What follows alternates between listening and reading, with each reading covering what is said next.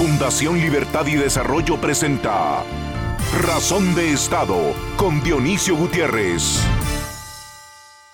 El universo está lleno de estrellas y hay suficiente evidencia que sugiere que en muchas de ellas hay vida.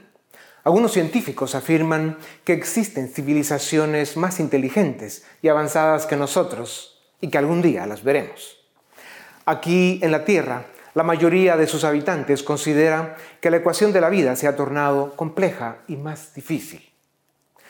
Un joven muchacho de esos que llaman millennials me preguntaba hace unos días si la vida fue siempre tan dura y cuestionaba si para las generaciones de sus padres, abuelos y bisabuelos el diario vivir fue tan áspero como lo sienten muchos jóvenes en el mundo de hoy. Me decía este muchacho que ya no son el esfuerzo ni el mérito lo que permite alcanzar metas y medios para vivir. Las oportunidades, se quejaba, son escasas, pagan poco y el tiempo no alcanza. Y afirmaba que esto se debe a que las relaciones personales, la economía y la política no están funcionando y que su generación se siente en un laberinto sin salida. Ante semejantes dilemas respondía el muchacho con preguntas. ¿Cómo crees tú que lo pasaron tus abuelos, pero en especial tus bisabuelos en los primeros 50 años del siglo pasado, en los que el mundo vivió dos guerras mundiales, una pandemia que mató a más de 50 millones de seres humanos y la Gran Depresión económica? ¿No crees que el cansancio que domina el ánimo de hoy en los jóvenes se debe también a las trampas y las mentiras de las redes sociales? Le dije que es cierto que la política en el mundo está fallando, que la economía global es insuficiente y que hoy cuesta más acceder a las cosas materiales que se pretenden y a los niveles de bienestar a los que se aspira. Pero también vivimos tiempos de frivolidad, indiferencia y consumismo y aunque nos frustra y debilita, ponemos las expectativas arriba de la realidad. Y le recordé que nuestros viejos superaron sus crisis porque sus vidas giraban en un entorno más sencillo, de austeridad, trabajo y sacrificio, y que por eso el bienestar y la felicidad razonable eran metas alcanzables. Después de dar vueltas al compás de la vida, el joven y yo coincidimos en que el paso de los años permite ver y apreciar la vida en su justa dimensión le dije, ¿qué hubiera dado yo por saber de joven lo que sigo aprendiendo de viejo y que solo puedo dar gracias porque estoy llegando a estas conclusiones cuando me queda tiempo todavía para seguir evolucionando, para seguir haciendo las paces con la vida y con el mundo, a mi manera, disfrutando cada momento los buenos y los malos y apreciando del maravilloso camino que es la vida, a pesar de cualquier cosa.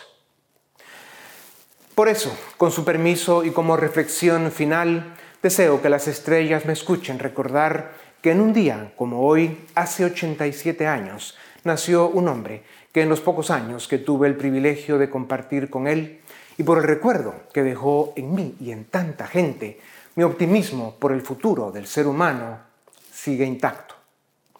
Quien sería hoy un venerable señor de 87 solo llegó a los 42 pero somos muchos los testigos y fuimos más los beneficiarios de su bondad, de su ejemplo, de su sencillez, de su generosidad, de su corazón noble y sincero. Aquel hombre era mi padre. El destino se lo llevó hace 47 años, cuando yo tenía 15, y desde entonces sigo esperando el día en que nos volvamos a encontrar para darnos un abrazo fuerte, como tantos que nos dimos, como tantos que faltaron. Feliz cumpleaños, querido viejo. Gracias por seguir siendo una estrella en mi vida. A continuación, el documental En Razón de Estado. En el infinito universo y entre sus cientos de millones de estrellas están el Sol y los planetas que forman nuestro sistema. En uno de esos planetas, la Tierra, donde vivimos casi 8 billones de seres humanos, seguimos aprendiendo a sobrevivir y a convivir. Seguimos intentando evolucionar. Es evidente que la creación tiene la imperfección y el conflicto como elementos de su diseño, para que el aprendizaje y la evolución sean un reto permanente en la especie humana. Y es evidente también que la ecuación de la vida premia a quienes logran descifrarla, sin olvidar que la suerte y el destino son, entre otros, elementos que la alteran y la definen. A través de la historia, la especie humana ha vivido momentos mucho más difíciles y dolorosos que los que vivimos las generaciones que hoy habitamos la Tierra. El problema es que a cada generación le toca vivir y sufrir lo suyo. Lo de hoy nos tocó a nosotros. En los primeros días de 2020 apareció en la Tierra un virus que se vino a sumar a los problemas que ya teníamos en 2019. Hemos perdido 5 millones de seres humanos por el COVID y las economías, en especial las del mundo subdesarrollado, fueron devastadas. A inicios del 2021, la Organización Internacional del Trabajo indicó que la pandemia habría provocado la pérdida de 255 millones de empleos a nivel mundial. Eso es cuatro veces más empleos perdidos que en la grave crisis financiera de 2008. Estas pérdidas provocaron una caída de 8.3% en los ingresos laborales mundiales, pero en especial provocaron angustia y sufrimiento. La economía es el conjunto de decisiones que toman millones de personas día a día cuando salen a trabajar, a producir, a invertir y a intercambiar. Entre esos millones de personas están quienes viven en la economía informal, el sector más golpeado por la crisis y sobre los que se tiene escaso o nulo registro y control. Además de que la política vive uno de los ciclos de mayor disfuncionalidad y rechazo y la economía global es insuficiente, casi el 50% de la población mundial no está protegida por la vacuna y por eso no han podido retornar a sus actividades. Sectores como los servicios, el espectáculo y, sobre todo, el turismo siguen sin poder retomar sus actividades normales. Hay ciudades que dependen del turismo y la parálisis les provoca un auténtico calvario. A diferencia de los países desarrollados, donde los gobiernos asisten la crisis razonablemente bien, en los países subdesarrollados, millones de seres humanos, encima de la crisis sanitaria, sufren de hambre, desempleo y desesperación. Mientras tanto, la economía mundial padece otros riesgos y daños colaterales derivados de la intervención de los gobiernos en sus sistemas fiscales y monetarios. Las masivas inyecciones de dinero, los problemas en la cadena de suministro y la crisis energética podrían provocar una inflación sin precedentes en las últimas dos décadas. Los economistas aún debaten si este será un fenómeno temporal o si tendrá un impacto más duradero. Las tareas mal hechas hasta finales de 2019, a lo que se sumó la pandemia, ya provocó la peor crisis económica de los últimos 100 años y el impacto más severo a la especie humana desde la Segunda Guerra Mundial. A los casi 8 billones de seres humanos que vivimos en este maravilloso universo, nos toca seguir aprendiendo. Pero, sobre todo, debemos alcanzar, y pronto, un mayor grado de evolución.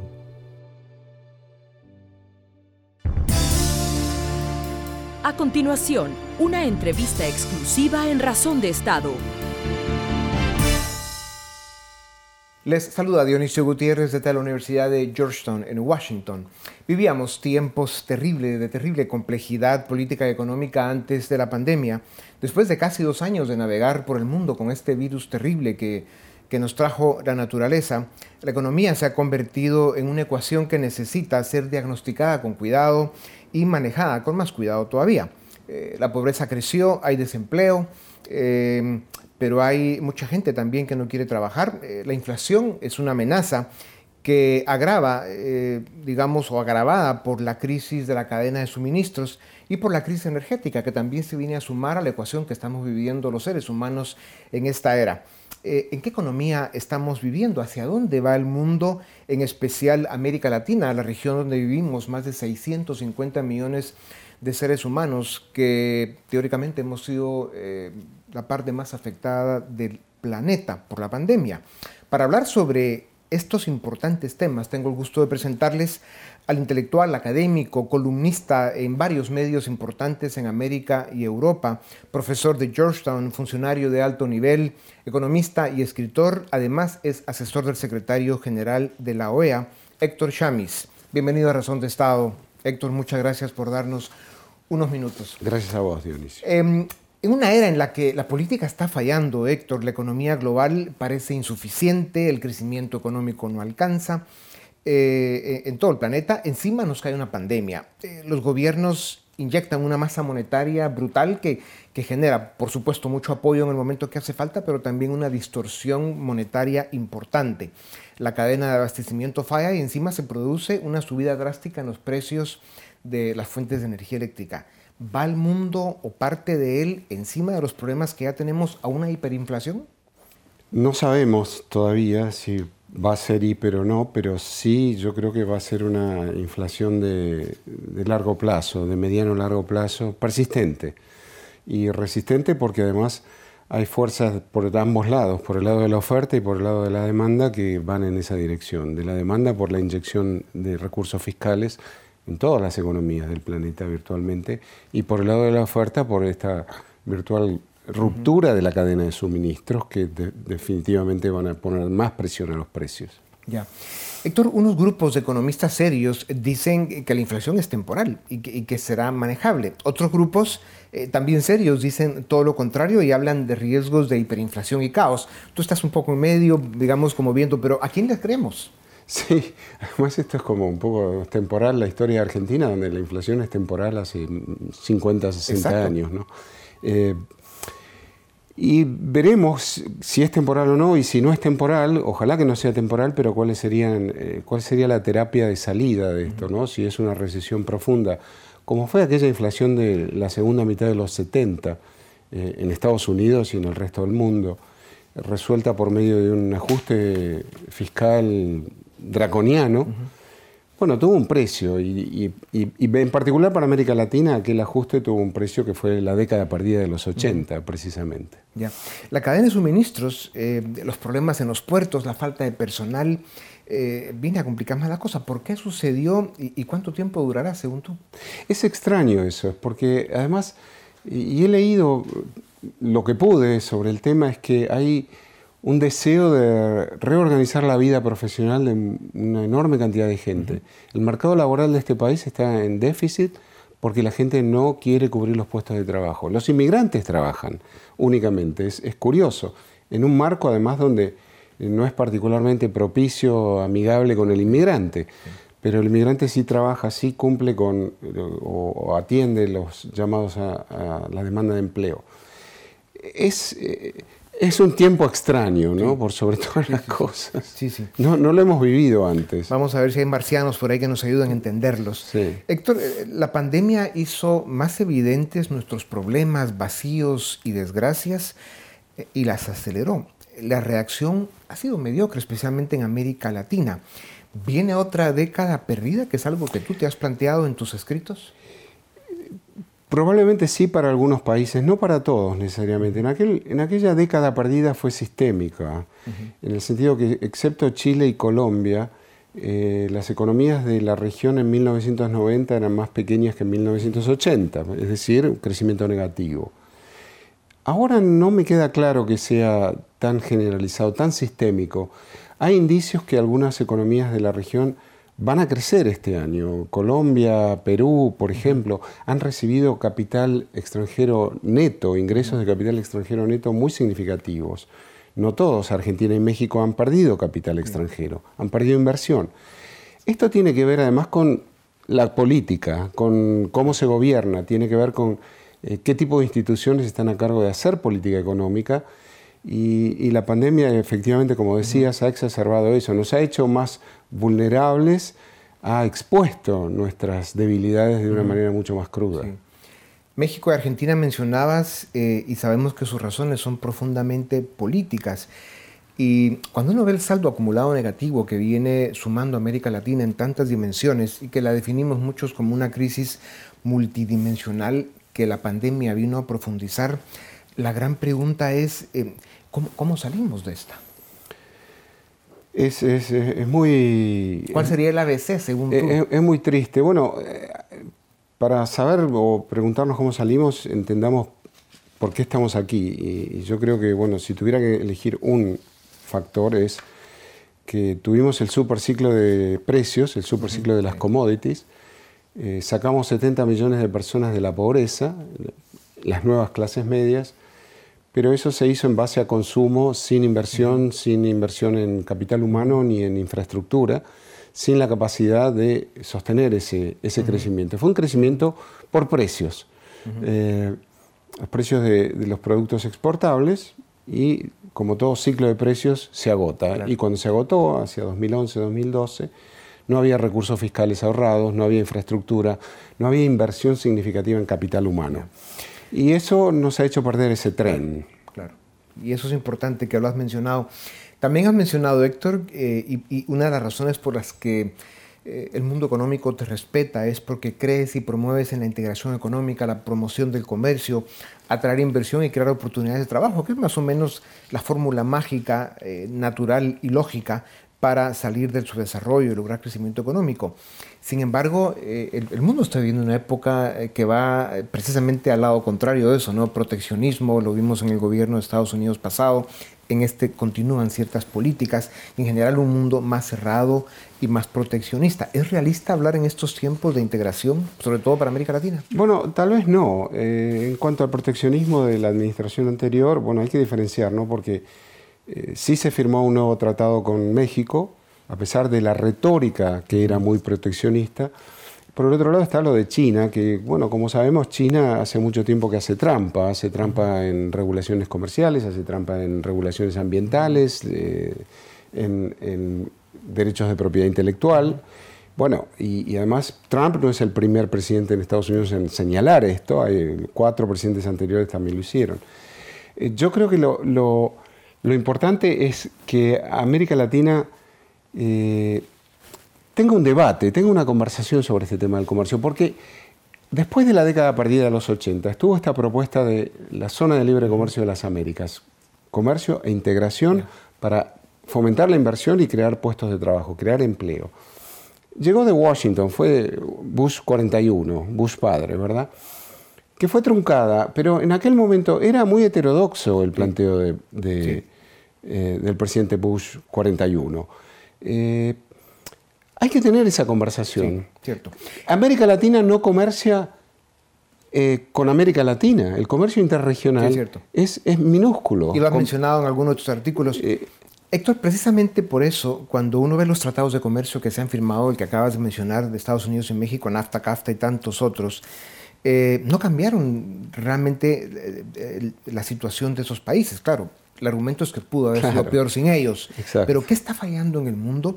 ¿Vivimos una economía global insuficiente? ¿Es la política o son las dos? Mira, el, comercio regional, intrarregional de América Latina es el 30% del total. El europeo está arriba del 60%. Está en el 70% y el de Asia está por encima del 60%. Hay un espacio de, promoción de comercio tremendamente rico.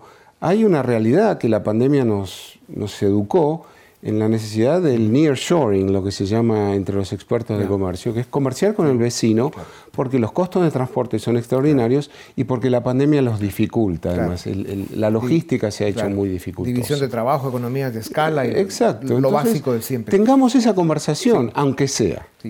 Héctor, el populismo de izquierda y de derecha, em, siempre autoritario, y ese discurso desgastado de la izquierda que no entiende el proceso económico y pretende que los gobiernos regalen dinero porque creen que viene del árbol, de los árboles el dinero, eh, ¿se puede cuantificar el daño que está haciendo esa cultura a América Latina?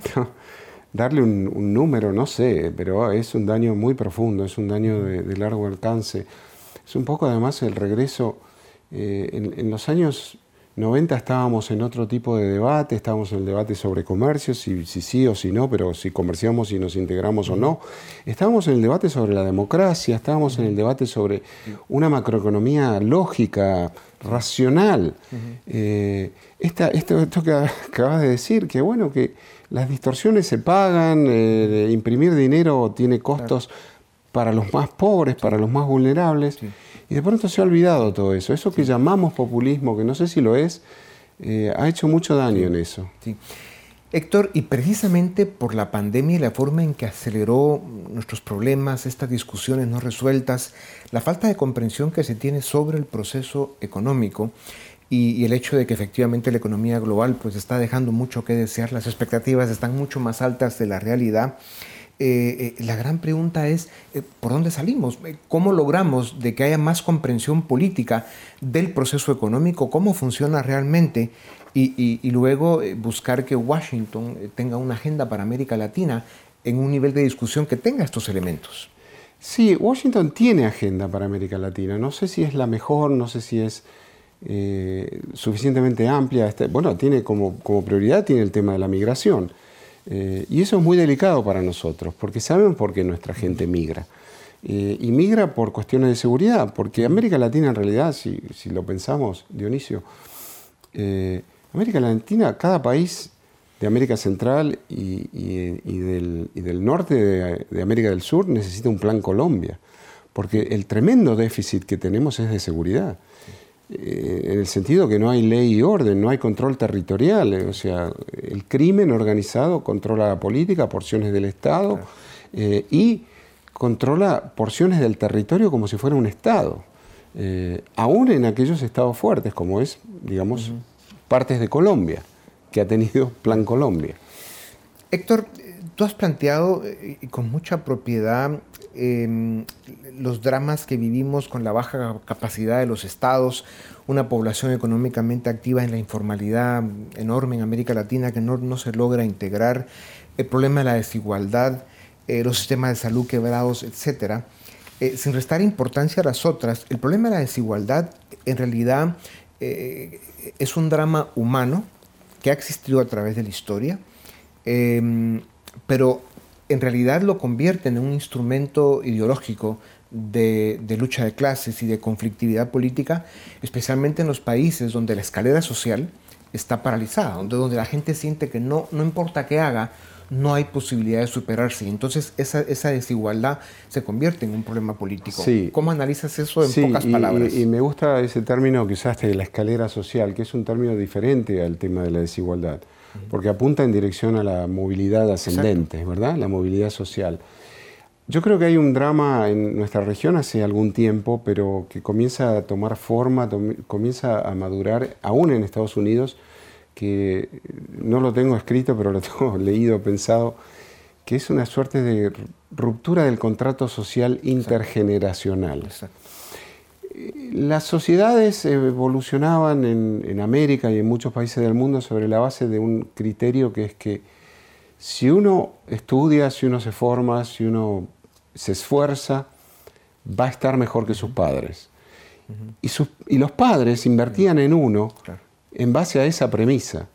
Y esa premisa ya no existe, ni siquiera, ni siquiera en Estados Unidos. Sí, así es.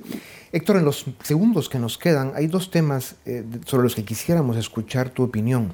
Uno es, ¿por qué no se ven iniciativas más agresivas del primer mundo, especialmente instituciones como el Banco Mundial, el BID, el Fondo Monetario Internacional y otros, para hablar de una agenda de integración económica, por ejemplo, para Centroamérica, que son países pequeños con los que sería relativamente fácil implementarlo, poniendo eh, condiciones de transparencia y resultados para que, digamos, el experimento funcione. Esa es la solución. Eso resolvería problemas de seguridad nacional para Estados Unidos por migración, narcotráfico y resolvería grandísimos problemas sociales en países como la región centroamericana. Estoy de acuerdo. Eh, no podemos hablar de, migración aislado de los otros problemas, de crimen organizado, de la ausencia de instituciones del Estado, de la ausencia de control de fronteras, eh, donde el Estado no ejerce su rol soberano en última instancia y hay competidores que eh, controlan partes de ese Estado y controlan el proceso político, una buena parte del proceso político. Sí.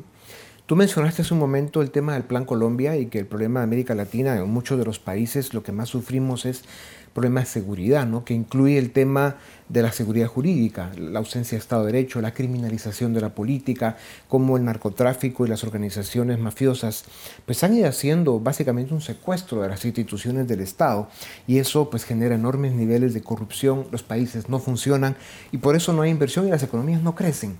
¿Cómo se le explica al mundo que, esa es la ecuación que se debe resolver y que si no se hace, pues estamos condenados a vivir en un subdesarrollo terrible? Con, persistencia, con, comunicaciones, con, conversaciones, ¿no? Eh, ¿no? ¿no? sé si estamos conversando sobre nuestros temas, sobre los temas que nos importan, porque, eh, y además cuando hablamos de seguridad, es cierto, la seguridad en un sentido multidimensional, porque cuando se dice, además, en, esta cosa ideológica de baja calidad, que polariza, que, no, atiende los, verdaderos problemas, eh, que la seguridad le, preocupa a los ricos o le preocupa al capital, al inversor.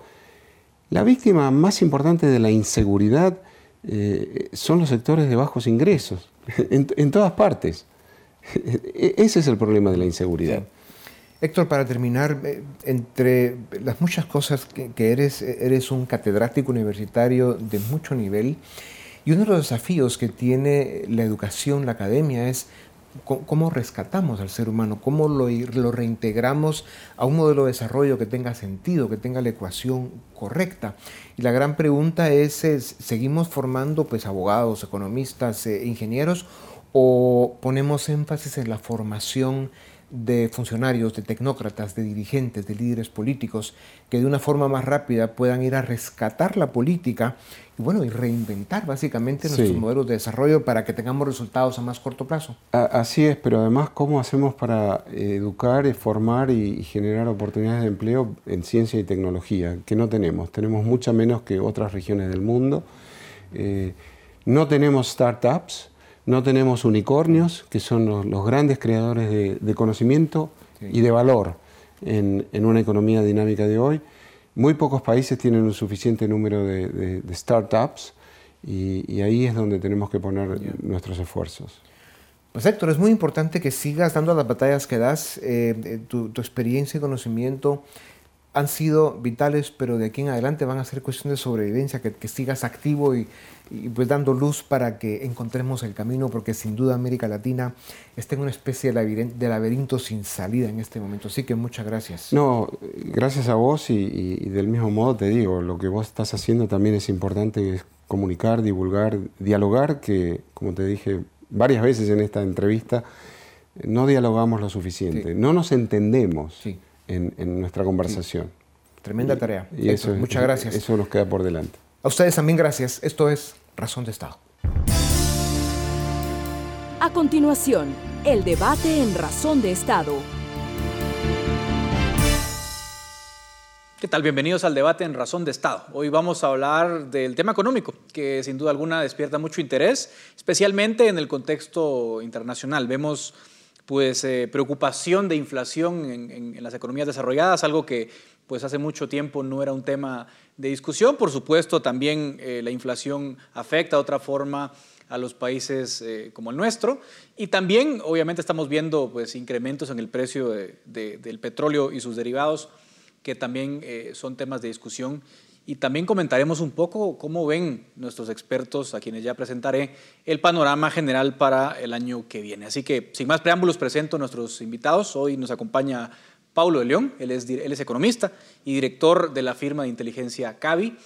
Y también nos acompaña Paul Boteo, él es el director general de la Fundación Libertad y Desarrollo, también está a cargo y dirige el área económica de la Fundación. Así que ambos bienvenidos y gracias por aceptar la invitación.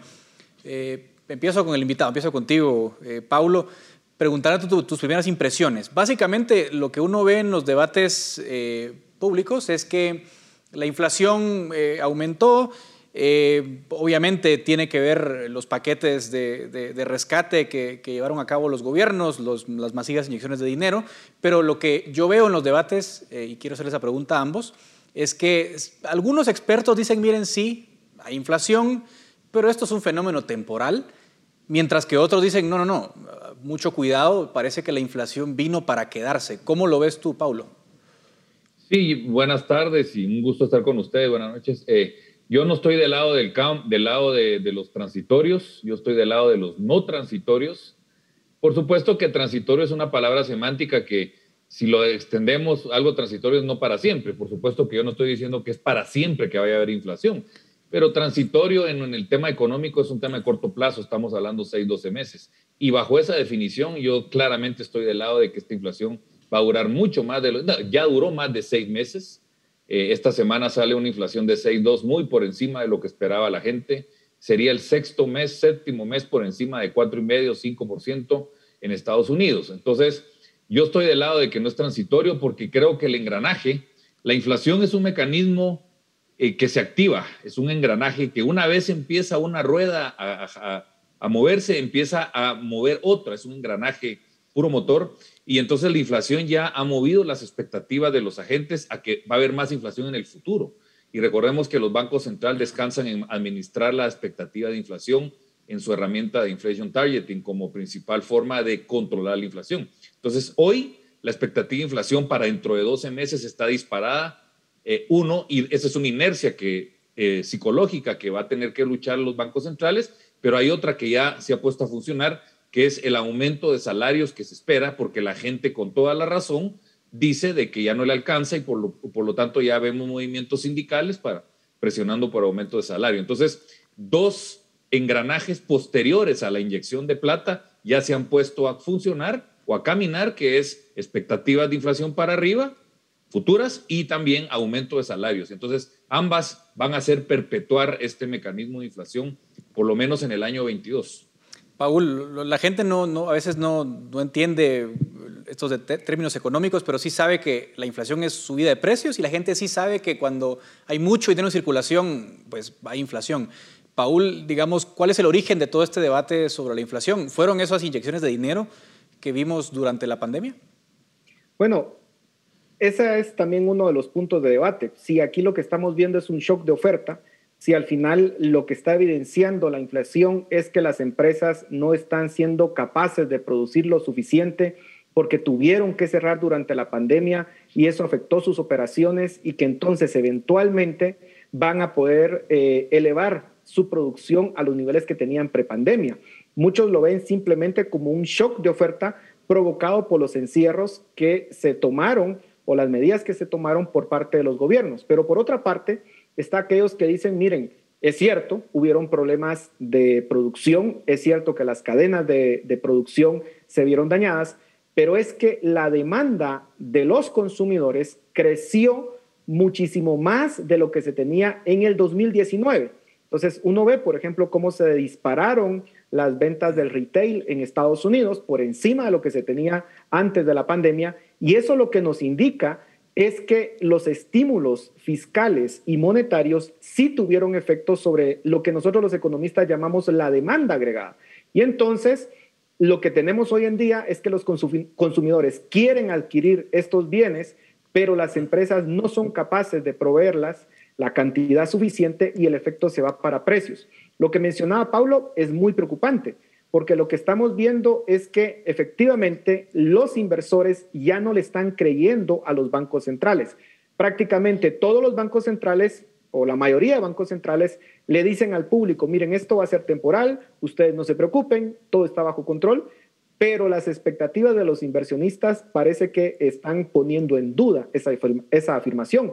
Y algo que sorprendió fue que el FMI hace aproximadamente cuatro semanas le advierte a los bancos, del bancos centrales del mundo que la inflación eh, hay que tener cuidado con ella y que habría que tomar medidas. Y la pregunta a futuro es si eventualmente la inflación sale de la, del control de los bancos centrales, es decir, por encima de la meta que ya en el caso de Estados Unidos, ese 6% de inflación, solo para que lo pongamos en contexto, es tres veces el objetivo que tiene el Banco Central nosotros en Guatemala estamos acostumbrados a una inflación de más o menos ese rango, 5 o 6%, pero en Estados Unidos es histórico. Es la cifra más alta en 30 años. Y entonces sí es motivo de preocupación. Y la duda es, ¿van a tener los bancos centrales la posibilidad de luego contener esa inflación o van a perder la capacidad de controlar la política monetaria. Y ahí estaríamos en problemas. Ahora, eh, quiero preguntarles un poco, pues, yo sé, voy a lo básico, pero a la gente, eh, obviamente, eh, ¿cómo le afecta esto? O sea, Pablo decía, cuando la gente mira que los precios suben y los salarios no les alcanzan, empiezan a pedir aumentos salariales y eso activa una espiral, digamos, de subida de precios. Pero ¿cómo les afecta? Porque estaba mirando yo los datos de Gallup en Estados Unidos y el 74% de americanos dice que es el mejor momento para obtener un trabajo, pero al mismo tiempo dicen que son muy pesimistas sobre la economía. Eh, es la cifra más, más alta de pesimismo desde el 2009, cuando estaban a media recesión. Entonces, como que choca un poco, ¿no? El desempleo está bajo, pero, pero la inflación parece que, que causa descontentos. ¿Cómo, ¿Cómo le afecta la inflación a la gente y por qué vemos esta aparente paradoja, Paulo? Mira, no, para mí no es paradoja, porque yo creo que es un buen momento, o sea, hay una, una demanda de laboral bastante alta, por lo que dice eh, eh, Paul, por un efecto rebote, pero también la gente sabe de que la inflación viene a la, vuelta de la esquina y por lo tanto me va a venir a, comer mi poder adquisitivo. O sea, sí es compatible una visión, eh, esta, esta visión de dos, de dos cosas que me estás diciendo. Así que yo personalmente creo que agregaría también, estoy muy de acuerdo con Paul, de que no es un fenómeno solo inflacionario, eh, monetario. También hay un tema de shock de oferta y shock de demanda que viene por el lado de la inyección de plata. Entonces, pero sí, o sea, no podemos negar que la, inyección de plata ha sido monumental, monstruosa. Un dato que es escalofriante, escalofriante. De cada dos dólares que están dando vueltas ahorita en el mundo, uno fue impreso este año. Y el otro fue impreso en los 108 años de historia de la Reserva Federal. O sea, la inyección de plata no fue que expandieron la, la, cantidad de dinero circulando en 10, 15%, la duplicaron en, en 9, 10 meses. Entonces realmente es, es una, una impresión de plata espectacular. Son 4.8 trillones de dólares que ha impreso la Reserva Federal, eh, que es más o menos casi cinco veces el PIB de México, lo que han impreso de dinero. Entonces, pero tenés que sumarle el Banco Central Europeo, que ha impreso 3 trillones, tenés que sumarle el inglés, que ha impreso 1.5, el japonés que, o sea, en total los cinco bancos centrales más grandes del mundo han impreso 15 trillones de dólares, aproximadamente el 20% del PIB mundial en impresión artificial de dinero para estimular la economía, que sí lo está estimulando, pero sabemos que es una riqueza ficticia porque no viene producto de mayor inversión, mayor productividad, mayor, eh, mayor, eh, eh, la productividad colapsó, por cierto. El dato de productividad del último trimestre en Estados Unidos se contrae 5%, la mayor caída en la productividad en 40 años en Estados Unidos. Entonces, es una riqueza artificial, lo sabemos nosotros. Paul también seguramente es lo que nosotros aprendimos que se llama la ilusión monetaria, que empiezan a imprimir dinero y hay una creencia de que todo está bien y que el dinero llega, pero no es porque estamos trabajando más, no es porque hay productividad, no hay inversión, no hay proyectos, no hay innovación, sino que es por un fenómeno que es pasajero y eso ya pasó la bonanza del dinero ya pasó, ya compré la televisión, ya compré el carro, pero mañana qué? Y entonces la gente se preocupa, ah, ok, mañana que viene me vienen precios más altos. Entonces, eh, esto es artificial, siempre ha pasado así, no ha habido una historia que no, la, la evidencia detrás de una inyección irresponsable de dinero es milenaria y nunca ha funcionado, siempre termina mal con inflación y una economía bastante peor de la que estaba antes. Ahora, Paul, mencionabas algo en tu, última, en tu, intervención que me llamó la atención. Decías si los bancos centrales van a ser capaces de hacer frente a la inflación. Entiendo que los bancos centrales tienen herramientas para intentar contrarrestar la inflación y lo más seguro es que una de ellas sea subir tipos de interés. Pero la pregunta que me hago yo es si empiezan a subir tipos de interés con los niveles de deuda que hay en el mundo, Paul, eh, ¿eso es sostenible? Bueno, ese es de los, de los peligros que está afrontando la economía o que va a afrontar la economía en los próximos 18 meses. Aquí lo que tenemos es que en los años 60 y 70 las inflaciones o las grandes inflaciones que se crearon eh, trataron de contrarrestarse con precios topes, eh, con medidas que simplemente atendían los, los efectos, pero que no iban a la causa. La causa de la inflación, como lo dijo Milton Friedman, es evidentemente monetaria. Y esa lección la aprendieron los bancos en los años 80 y 90. Lo que sucede es que parece que hoy hemos olvidado esa lección y parece que los bancos centrales han tenido una especie de arrogancia en creer que pueden lanzar esa cantidades de dinero que ya explicaba Paulo y que luego van a tener la capacidad de, de retirar ese dinero sin mayores consecuencias para la economía. Y mucha de esa arrogancia tiene que ver con que en el 2008-2009 la Reserva Federal hizo también una política monetaria expansiva. Hay que decir que esa política monetaria expansiva que hizo en el 2008-2009 palidece ante las cifras de la, de la política eh, monetaria que está haciendo hoy en día. Pero en ese momento se decía que se iba a crear inflación y no se creó. Pasaron los años y, pareciera que la economía, de hecho, retornó su, su curso normal y no se tuvieron efectos inflacionarios. Eso le dio la confianza a los bancos centrales para hacer lo que están haciendo hoy en día.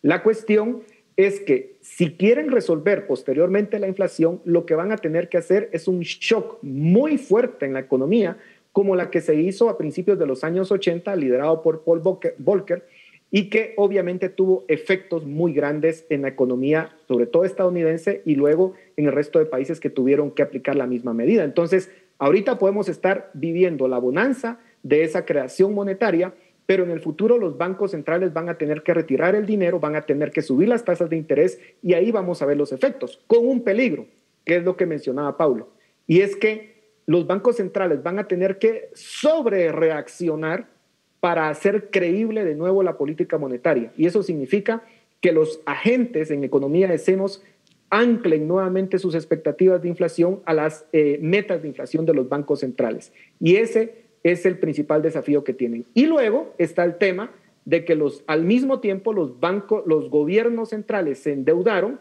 eh, eh, fuertemente en esta pandemia también y al aumentar las tasas de interés se corre el riesgo de que se tenga un rebote eh, en, los gobiernos con el pago de la deuda. Entonces vamos a tener un default de deuda pública eh, de algunos países, como los que se tuvieron en 2010-2009 con eh, España, Portugal y otros países de la Unión Europea. Y ese es el riesgo que tenemos también. Incluso países de América Latina que pudieran quedar, quedar nuevamente en términos de default. Y por supuesto, habrán consumidores que también podrían caer o, gente que compró sus casas, que hay un boom de las, del inmobiliario en Estados Unidos que también podrían caer en default. Me, me, va quedando muy poco tiempo y le quiero hacer la misma pregunta a los dos para aterrizarlo a lo local.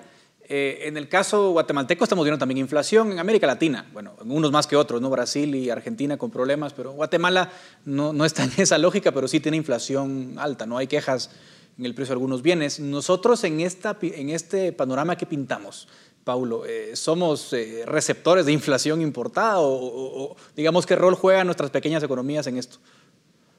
Tenemos, somos importadores de esta inflación, no me cabe la menor duda, a través de todo lo que compramos y que nos conecta al mundo, desde la gasolina hasta el trigo.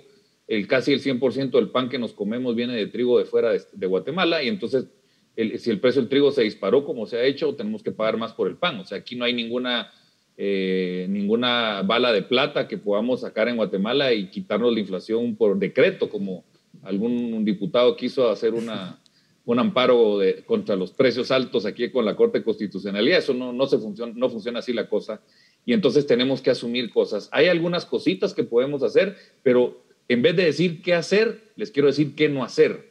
Lo que no tenemos que hacer es agravar esta crisis con medidas populistas como precios fijos, precios tope, que van a agravar la situación porque pueden generar desabastecimiento, problemas de, eh, y mercados negros que va a hacer aún peor la situación. Así que lamentablemente eh, es poco lo que podemos hacer porque es importado, pero por favor no caigamos en medidas que nunca han funcionado como precios topes o precios fijos. Paul, tú la misma pregunta. Bueno, eh, Afortunadamente, cuando el resto del mundo estaba sufriendo eh, hiperinflaciones, y sobre todo en América Latina en los años 60 y 70, nosotros no tuvimos hiperinflaciones en el caso de Guatemala, porque nuestro Banco Central ha sido bastante conservador históricamente. Y lo que uno esperaría acá es que esa, esa medida, esa tradición del Banco Central de Guatemala se mantenga de hecho, se rompió un poco esa tradición en el 2020 con el préstamo de 11.500 millones de quetzales que se le otorgaron al gobierno en el contexto de la pandemia. Pero lo que tiene que hacer el Banco Central en este momento, el Banco Central de Guatemala, es ser muy cauto, muy conservador y posiblemente le tocará que hacer cierta medida eh, eh, contracíclica en cuanto a la inflación, en ese sentido, aumentar tasas de interés o retirar parte de liquidez del mercado para tratar de contrarrestar eh, esa inflación importada. De tal forma que suframos lo menos posible de forma local, que solo sea un efecto internacional, pero que nosotros aquí adentro no provoquemos más problemas. Y coincido con Pablo, y esto es sumamente importante. Tenemos que comprender que lo peor que podemos hacer es tratar de colocar precios máximos o de regular el mercado. Eso simplemente agravaría la situación eh, porque también corremos el riesgo de olvidar los efectos de estas políticas intervencionistas en el mercado que fueron nefastas en los años 60 y 70 y que no deberíamos de repetir el mismo error en esta oportunidad. Pues sí, tiempos recios para la economía mundial y para nosotros, pues obviamente toca ajustarnos a esos asuntos. Así que muchísimas gracias, Paul y Paulo, por este interesante debate. Es momento de poner fin a este segmento y los esperamos la próxima semana. Razón de Estado con Dionisio Gutiérrez es una producción de Fundación Libertad y Desarrollo.